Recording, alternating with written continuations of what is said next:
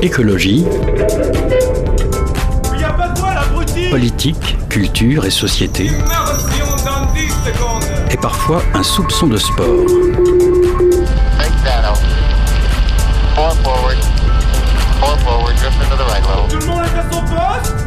Du lundi au jeudi, 18h-19h, le sous-marin, la quasi quotidienne d'infos de Radio Campus Angers. 18h sur les ondes de Radio Campus Angers. Bonsoir à toutes et bonsoir à tous. Bienvenue à bord du sous-marin. Le 7 octobre 2023 marque tristement l'histoire suite à l'attaque du Hamas contre Israël. La violence et le caractère inédit de l'attaque a choqué le monde entier. C'est le 11 septembre israélien, disent de nombreux spécialistes.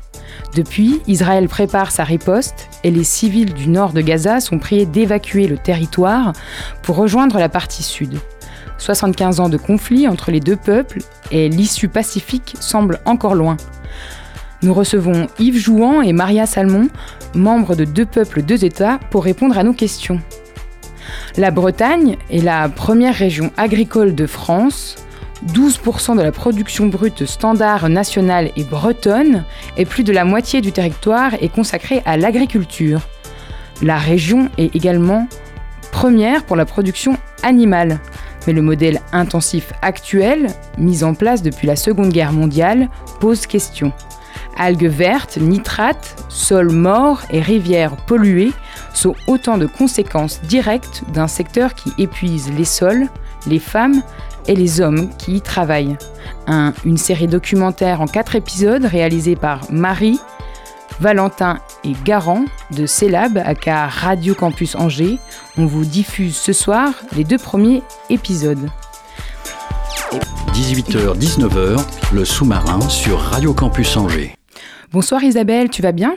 Bonsoir Alice, oui. Très bien, très bien. Tu mets à l'honneur aujourd'hui Martin Scorsese.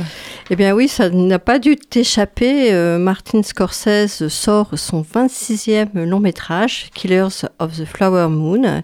Il a 80 ans et on peut dire que c'est le plus cinéphile des réalisateurs et que c'est aussi un acteur euh, majeur de la conservation des films.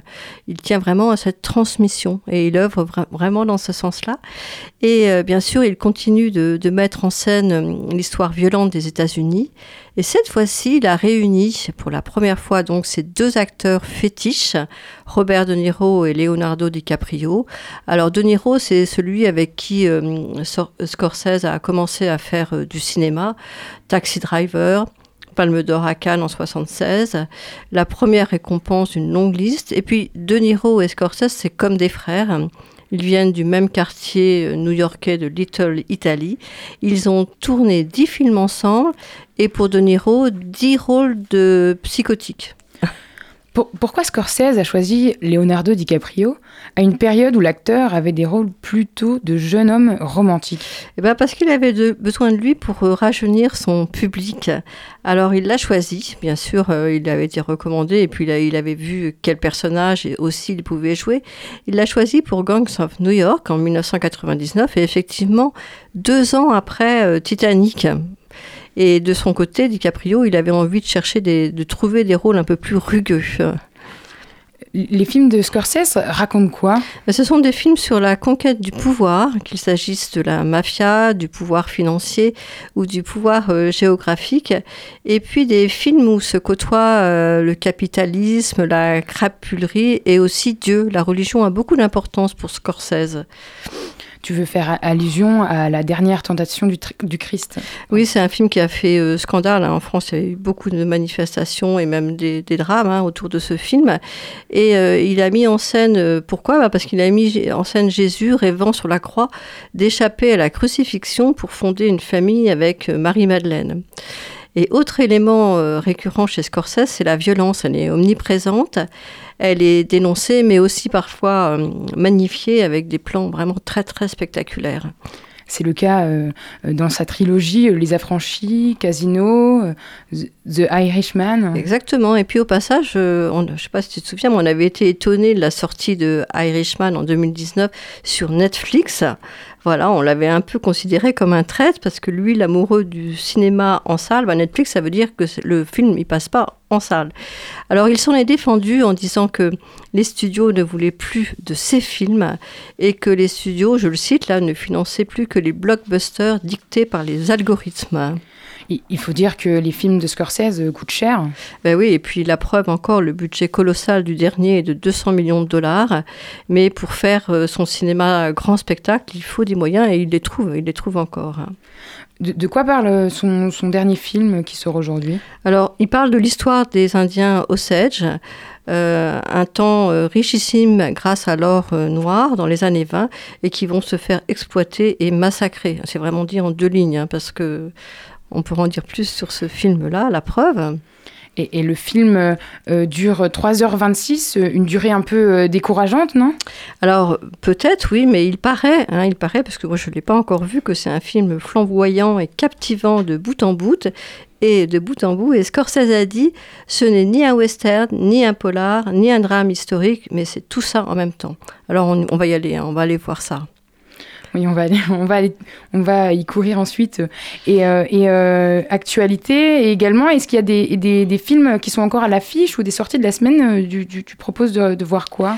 Alors moi, j'ai vu La fiancée du poète on au 400 coups. On en avait parlé la semaine dernière, mais je l'avais pas encore vu. Un 2 et avec Yolande Moreau. Et vraiment, je vous le conseille parce que c'est un film plein de fantaisie et de, et de poésie avec toute une joyeuse bande de filous assez incroyable. Et puis, j'ai bien envie aussi pour nous détendre hein, de cette actualité euh, terrible dont on va parler après, d'aller voir une année difficile d'Éric Toledano et de Olivier Lacache.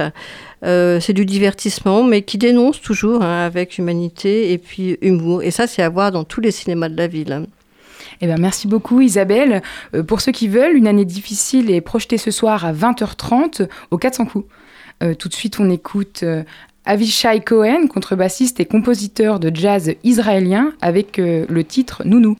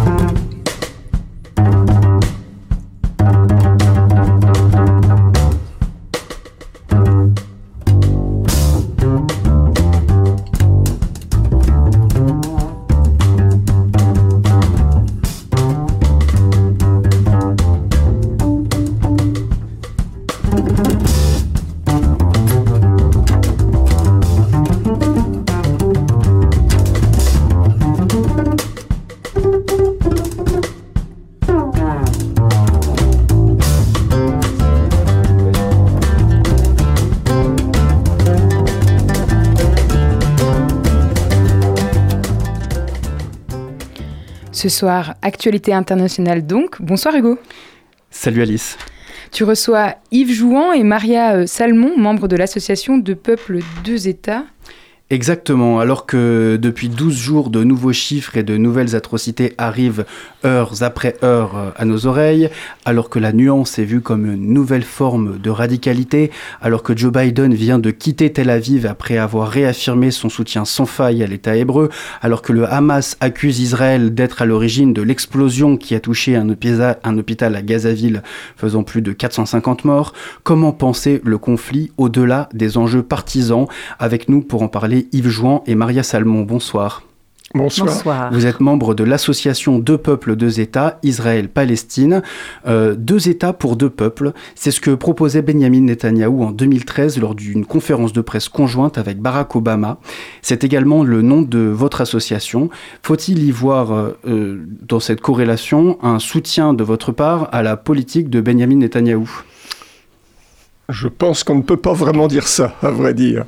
Non, euh, le, moins qu'on puisse dire, c'est que nous sommes, euh, évidemment, nous suivons de près toute, les, toute l'actualité, tout ce qui se passe en Israël et en Palestine, mais le moins qu'on puisse dire, c'est que on ne se retrouve pas sur les orientations de, de Benjamin Netanyahou, et notamment avec la, la formation de ce gouvernement qui est encore le sien actuellement, avec la participation de, de l'extrême droite euh, israélienne.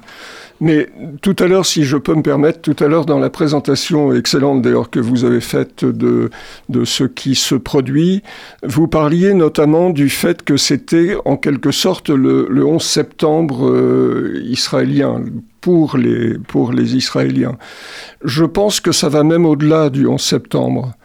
C'est évidemment le 11 septembre était, était une catastrophe euh, absolue, mais là le sentiment qui, qui sans doute prédomine chez les, chez les juifs israéliens et chez les Israéliens en général, c'est qu'il y a quelque chose comme une répétition, ou tout au moins un écho, euh, fût-ce lointain, de la Shoah.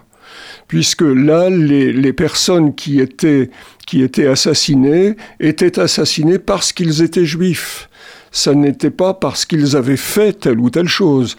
Et là, vous pensez qu'ils ont été assassinés parce qu'ils étaient israéliens ou parce qu'ils étaient juifs?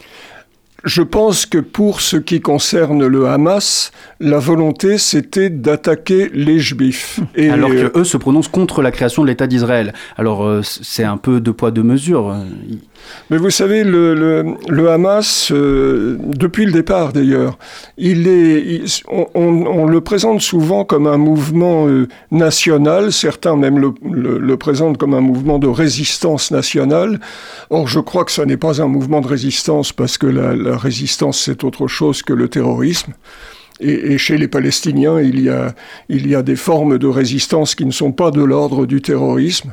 Et, ça n'est pas non plus un mouvement national parce que l'optique du Hamas, c'est ce qu'on appelle la Douma, c'est-à-dire l'établissement d'un vaste espace musulmans, alors musulmans selon leur acception, hein. et, ça n'est pas particulièrement sur euh, la Palestine. Il, euh, d'ailleurs, au, démarrage, lorsque, lorsque les frères musulmans, puisqu'ils font partie des, frères musulmans, lorsque les frères musulmans se sont, se sont créés, c'était pour euh, faire pièce à l'optique laïque de, de Nasser qui lui voulait euh, créer un grand espace arabe, évidemment sous sa, sous sa domination. Et là, c'était le même espace, mais religieux. Et le, et le Hamas est resté dans cette optique-là, ce qui fait que Palestine ou Israël en soi ça ne... ce qu'ils veulent simplement, c'est rayer Israël de la carte. Hum. La semaine dernière, vous nous avez fait parvenir un communiqué de presse dans lequel vous fustigiez à la fois la politique d'extrême droite menée par Benjamin Netanyahou, mais aussi le Hamas, que vous qualifiez, que vous qualifiez donc d'organisation terroriste. Selon vous, qui est responsable de ce qu'il se passe en ce moment sur les territoires israéliens et gazaouis? Et est-ce que nous pouvons vraiment pointer du doigt l'une ou l'autre des parties? Oh, Je crois que oui très clairement, c'est le Hamas qui est responsable de, ces actes de terrorisme. On n'est pas dans un état de droit, de guerre de droit ou de droit de guerre, je ne sais pas comment le dire. Hein. Euh, un, état, un acte terroriste, c'est lui qui, je ne sais pas comment dire, Aide-moi. oui, disons que euh, évidemment, nous situons aussi les responsabilités d'Israël, c'est-à-dire que euh, si on contextualise simplement, Évidemment, Israël a des, a des, a des responsabilités euh, énormes dans, dans, le conflit israélo-palestinien. Mais sur l'acte lui-même, c'est vraiment très clairement une décision du, une décision du Hamas.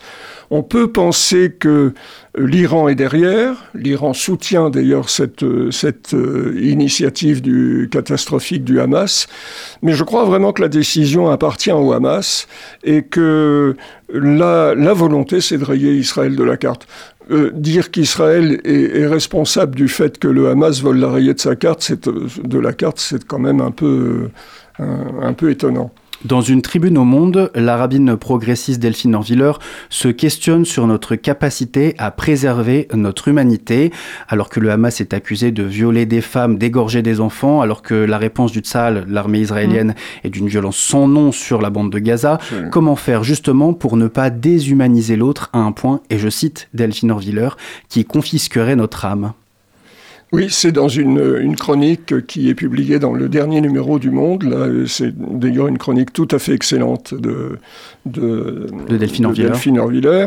Et euh, effectivement, ce, que, ce à quoi nous sommes très attentifs euh, à deux peuples, deux États, c'est de ne pas, ne pas déshumaniser. Alors l'autre en question pour nous, c'est vraiment euh, les Israéliens ou les Palestiniens. On ne va déshumaniser personne dans l'affaire.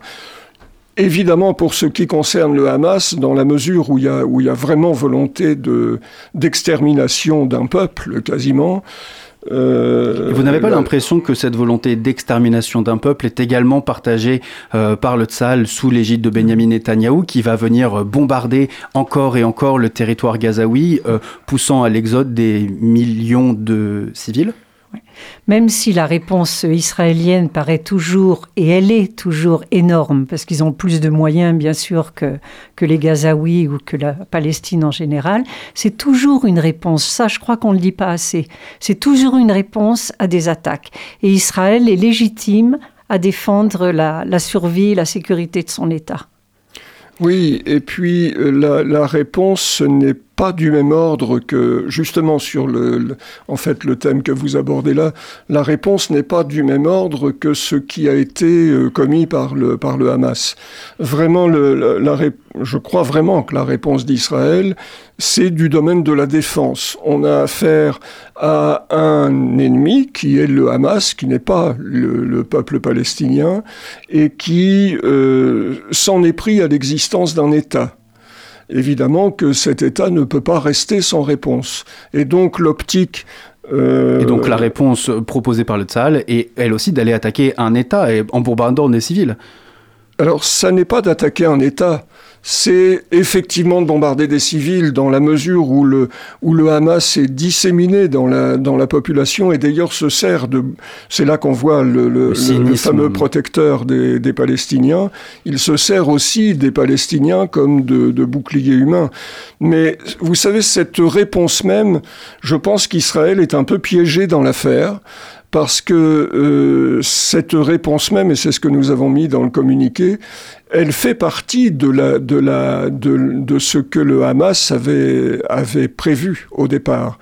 Si, euh, si le Hamas a attaqué Israël à ce moment-là, c'est pour différentes raisons tactiques, mais notamment aussi parce qu'il voulait empêcher les accords qui, euh, la réalisation des accords qui avaient été signés entre Israël et différents pays arabes, et surtout ceux qui se profilaient avec l'Arabie saoudite, puisque c'était très important pour le Hamas, puisque le Hamas est un parti religieux.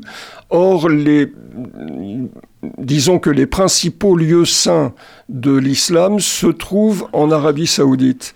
S'il y avait accord entre l'Arabie saoudite et, Israël, le Hamas était en quelque sorte démonétisé.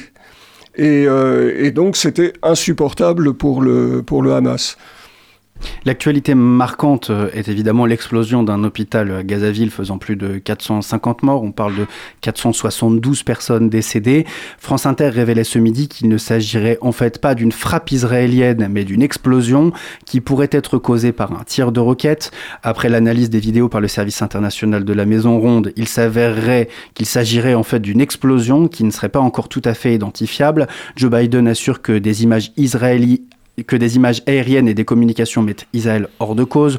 On parle de mouvements islamistes qui seraient à l'origine euh, de, ce, de ce tir de roquettes qui pourrait être défectueux. Au-delà de cette guerre de communication qui est très claire, hein, qui s'expose devant nous, est-ce que le grand perdant dans cette horreur ne serait pas justement notre humanité? Vous parliez de, la réponse inhumaine.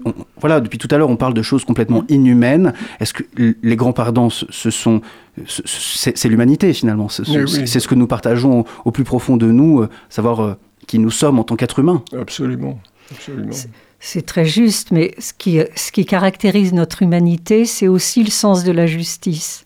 Et je crois que le sens de la justice, il doit être euh, en connaissant bien l'histoire, en sachant, comment dire, ce à quoi droit, ce à quoi ont droit deux peuples, hein, aussi bien le peuple palestinien qui a droit à son État que le peuple israélien qui a droit à garder en sécurité son État. C'est la justice et notre humanité, c'est aussi la justice.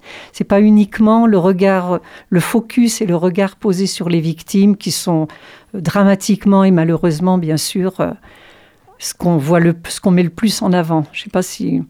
Hmm, la justice, pour vous, passerait avant le sort euh, des civils morts de part et d'autre? Maria Salmon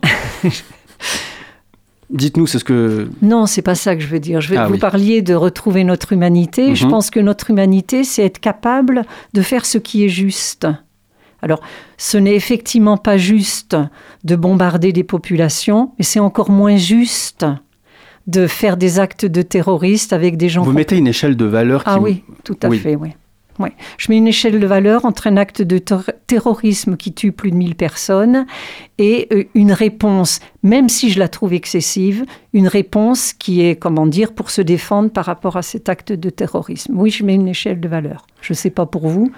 Il y a une, alors, je sais pas si la, question euh, Mais euh, il y a une chose pour moi, pour nous, qui, qui est importante, c'est que pour nous, c'est effectivement une réponse. Ce que nous combattons, par contre, euh, là aussi, c'est tout le discours de vengeance qui est celui de, de Benjamin Netanyahou.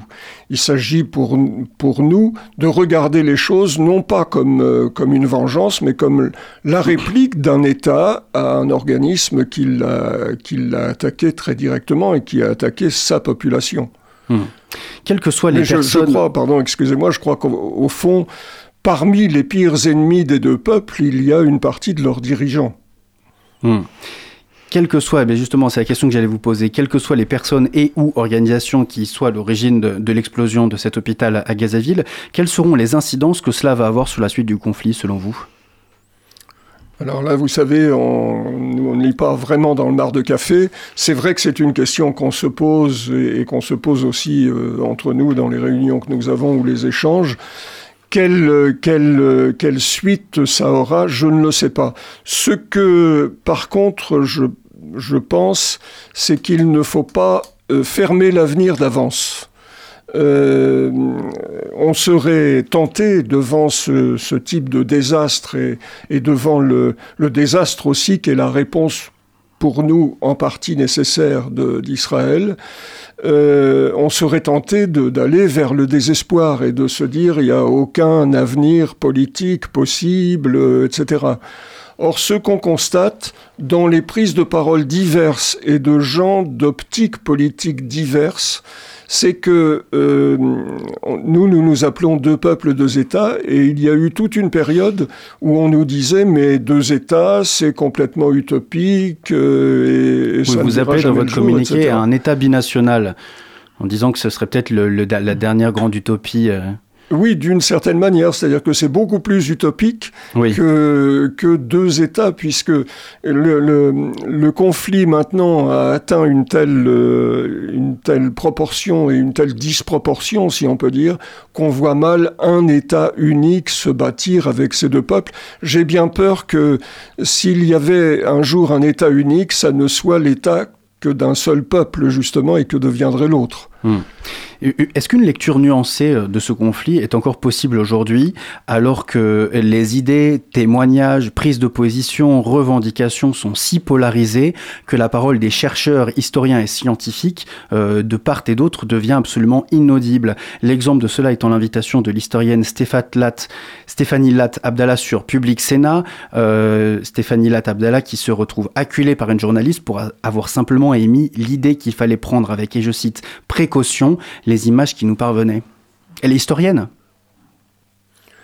Oui, je crois que d'ailleurs ce que vous dites là vaut à la fois pour, euh, pour cet événement-là particulièrement parce que c'est vraiment, euh, c'est vraiment une sorte de, de condensé euh, incroyable d'une partie de notre époque, mais je crois aussi que ça vaut globalement pour notre époque. Nous sommes dans une époque où il est difficile d'avancer avec des nuances comme si euh, être, euh, être nuancé, essayer de comprendre les choses dans leur complexité, c'était euh, ne, pas, ne, pas comprendre les, les, les, choses dans leur engagement, si on peut dire.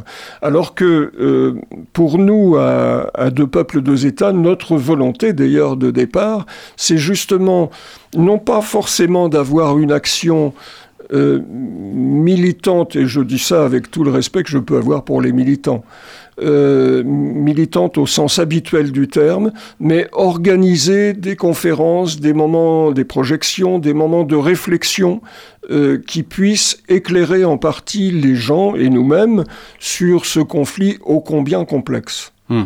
Il nous reste une minute, Maria Salmon et, Yves Jouan. L'association France-Palestine Solidarité, avec cinq autres associations, dont Amnesty International, Attaque ou encore la Ligue des droits de l'homme, appelle à un rassemblement ce jeudi 19 octobre de 18h30 à 19h30, euh, place du ralliement, une manifestation de solidarité. Est-ce que vous y serez? Si le mot d'ordre est contre le, le, Hamas terroriste qui a tué 1200 personnes avec effectivement cette réponse israélienne énorme. Si le mot d'ordre est contre cela, moi j'y serais. Mais je ne suis pas sûr pour l'instant de la teneur du mot d'ordre. Il faut regarder la chose effectivement de plus près. Je vois que dans le, un communiqué que j'ai reçu euh, récemment de, de la FPS, il y a vraiment une volonté de ne faire apparaître quasiment, je dis quasiment, parce qu'il ne faut pas non plus caricaturer leur position, mais quasiment que les responsabilités israéliennes. Et pour moi, ça me semble pour le moment sans nuance, justement.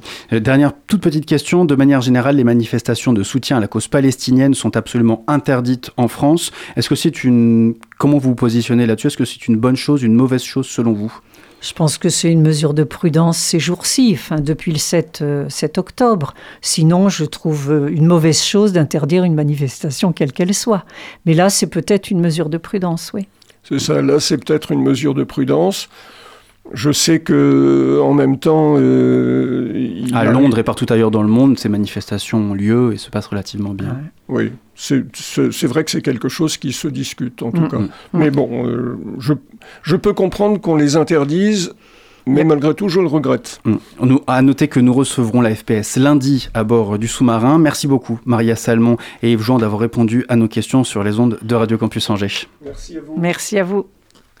Merci beaucoup Hugo pour cette interview et toutes nos pensées vont aussi aux civils, qu'ils soient palestiniens ou israéliens, premières victimes de ce conflit. Pause musicale maintenant, on écoute une collaboration entre deux artistes palestiniennes, Youssor Ahmad et Maïsad euh, Do, pardon, Doufa sur les ondes.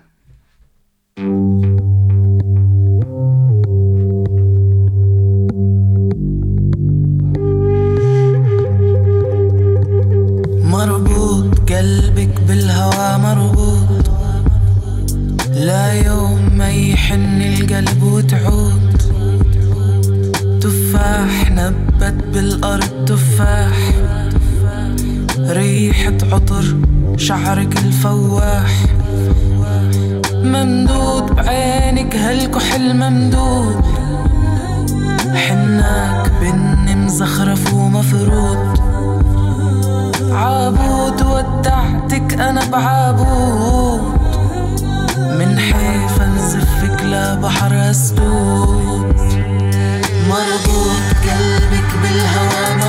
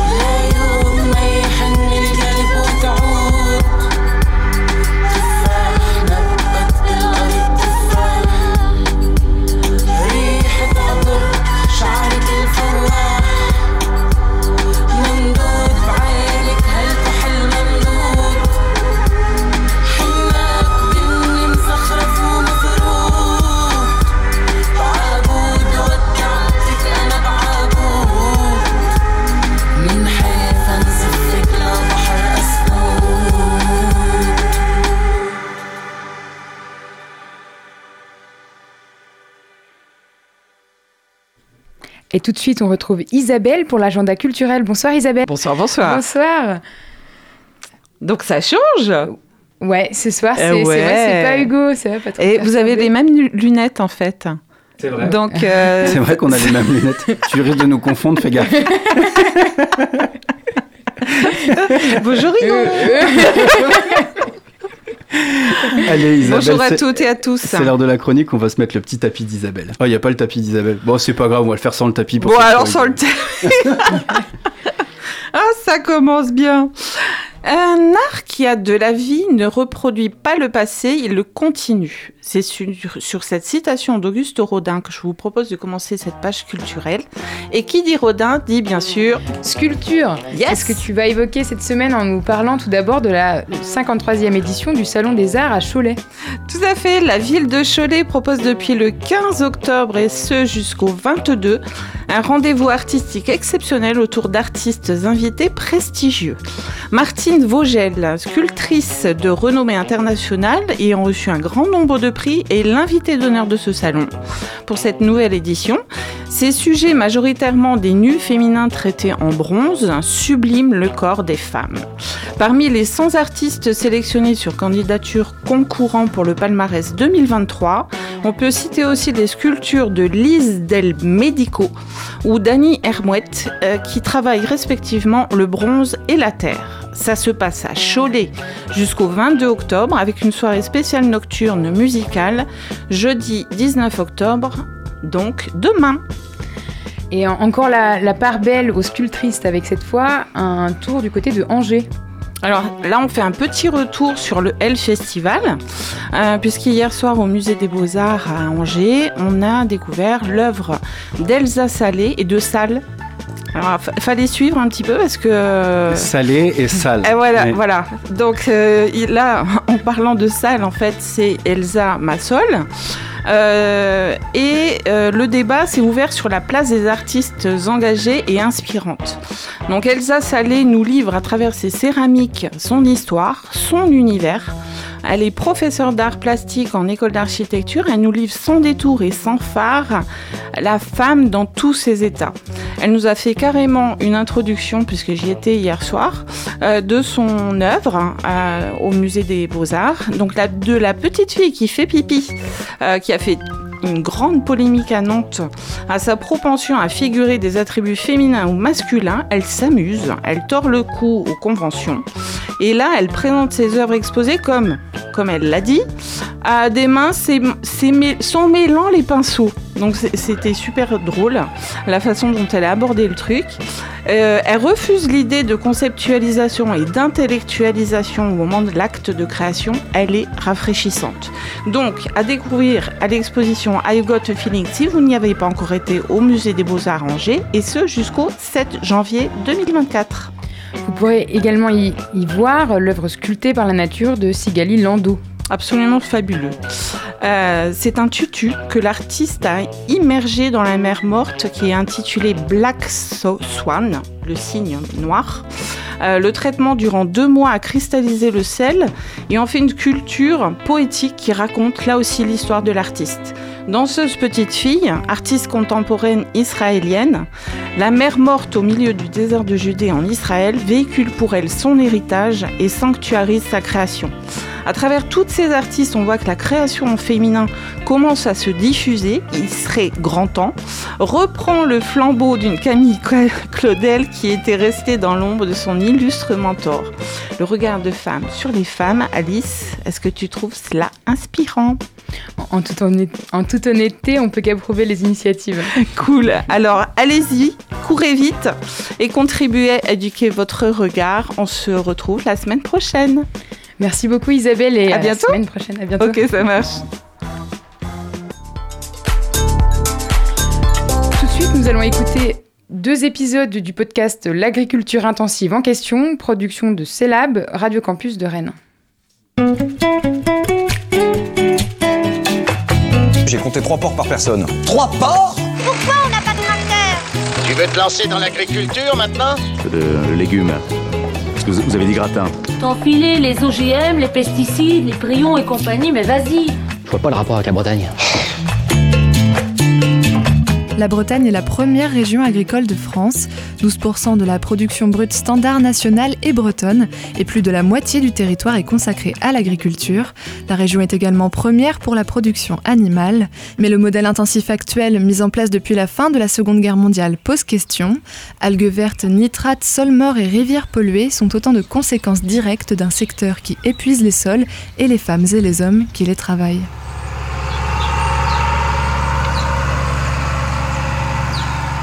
Mathieu Dalmet est agronome de formation, avec un parcours orienté dans différentes organisations de transformation agricole vers des circuits courts, des agricultures biologiques et paysannes. L'agro-industrie, c'est d'abord une organisation politique au service euh, bah, du, pillage de, de cette filière-là, de l'asservissement des populations productives agricoles et d'une mauvaise qualité.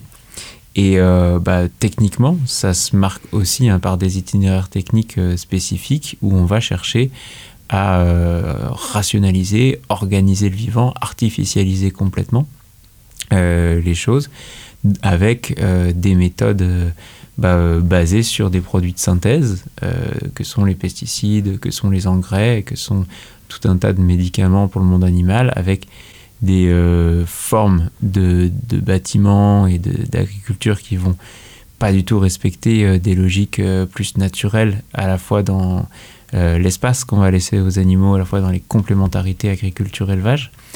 Et, et donc, voilà, face à ça, hein, ce qu'on va dire qui sort de l'agro-industrie, même si la, la barrière est, souvent très perméable, on ne sait pas exactement en, en définissant un système.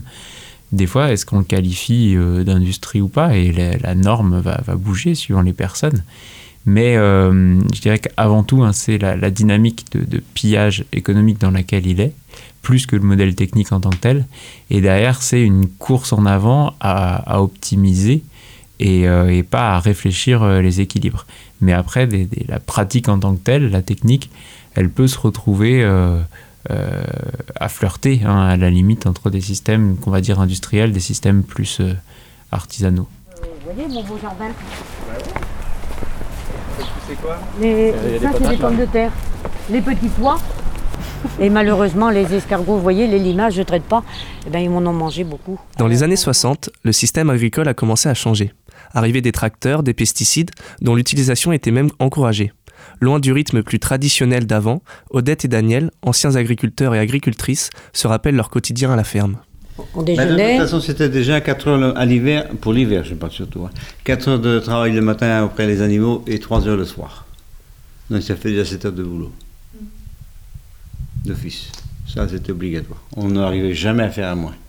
Ben non, donc dans, dans la journée façon, après, une ben, heure de traite matin et soir. Donc, soit euh, les céréales, soit un petit peu de bois parce qu'on chauffait au bois. euh, Enfin, il y- il y avait toujours quelque chose à faire, quoi, forcément. bon, euh, après, c'est l'entretien des champs, des- oui.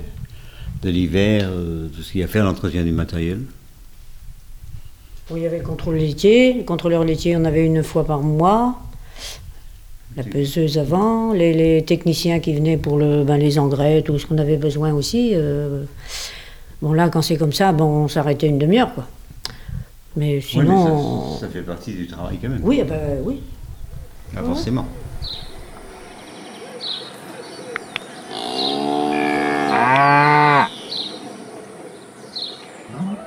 Ah ben, chez mes parents, on trayait la main.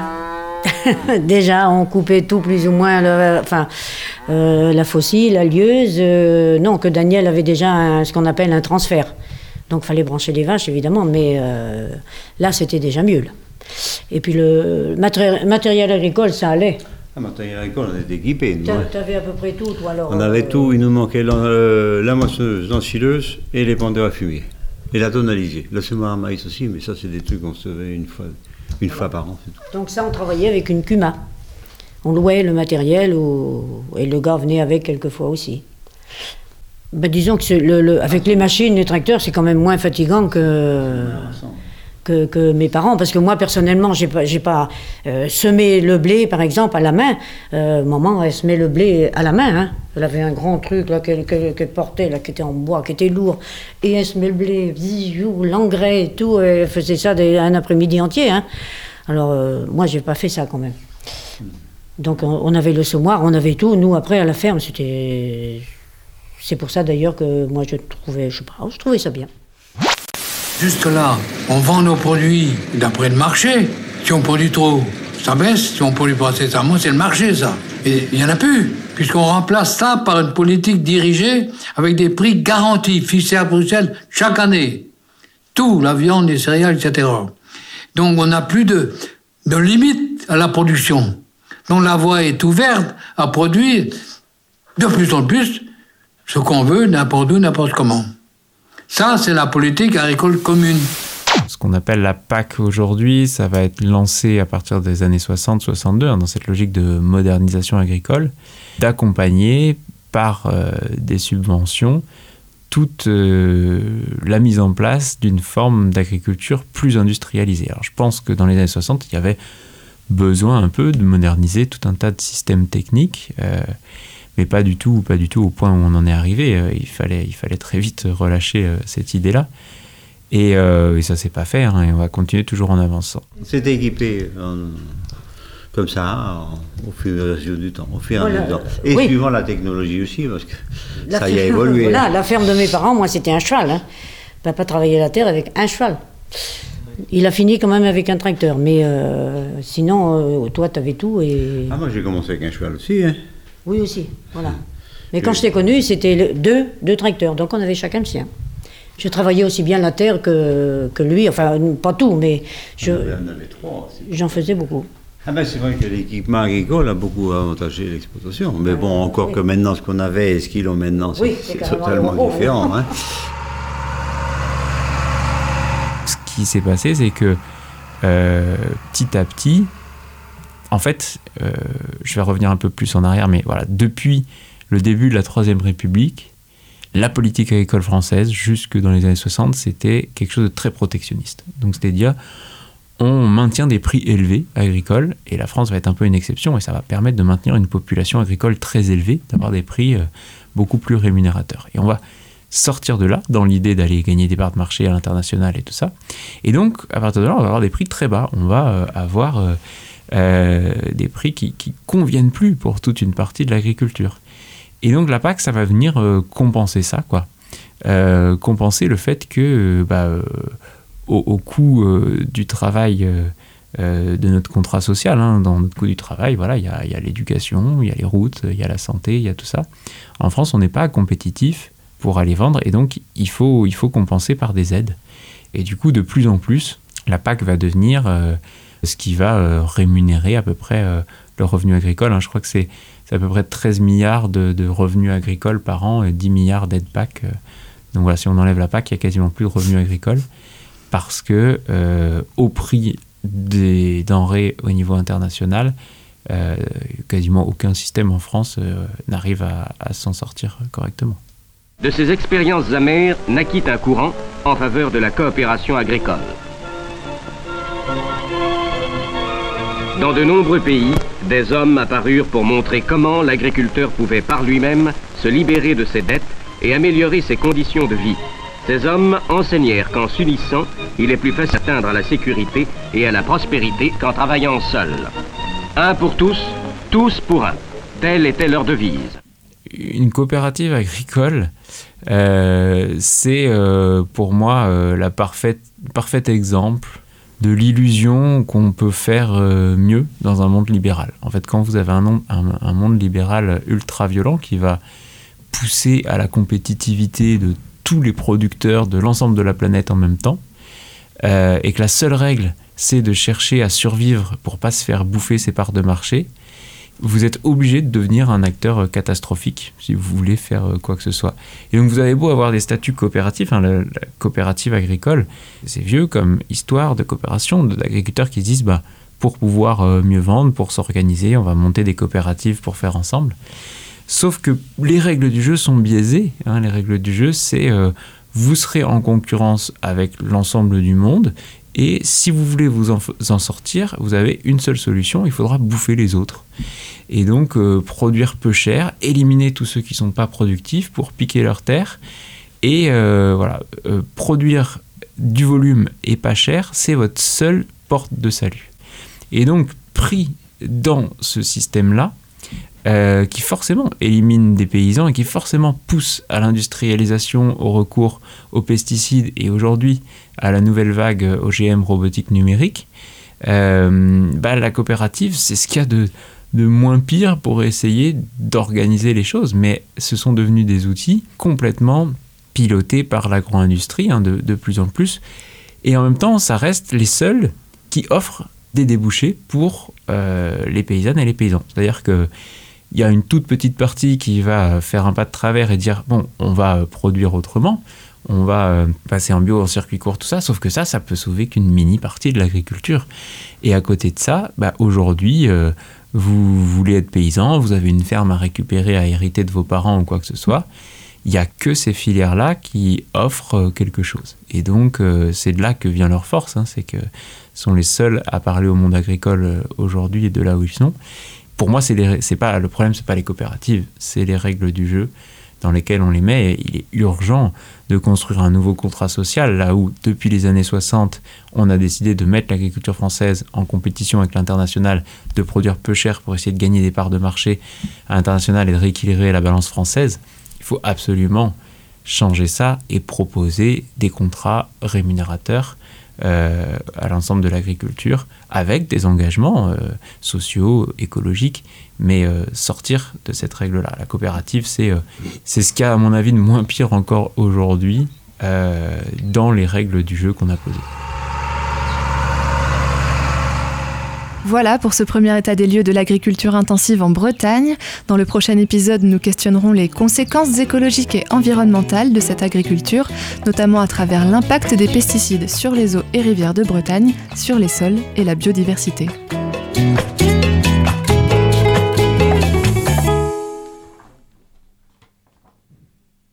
18h-19h, le sous-marin sur Radio Campus Angers. Le sous-marin termine sa traversée sur les ondes de Radio Campus Angers.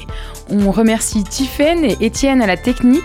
Merci à toutes et à tous de nous avoir suivis. On se retrouve demain pour écouter la suite du podcast, pardon, du podcast sur l'agriculture intensive et nous recevons également la Cité des associations qui célèbrent leurs 10 ans.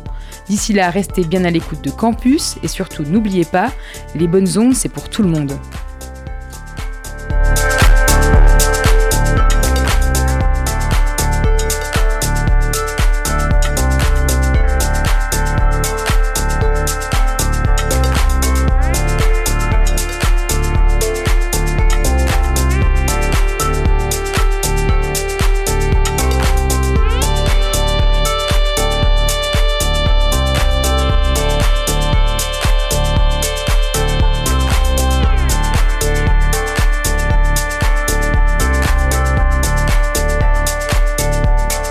Retrouvez le sous-marin en podcast sur toutes les plateformes et sur le www.radiocampusangers.com.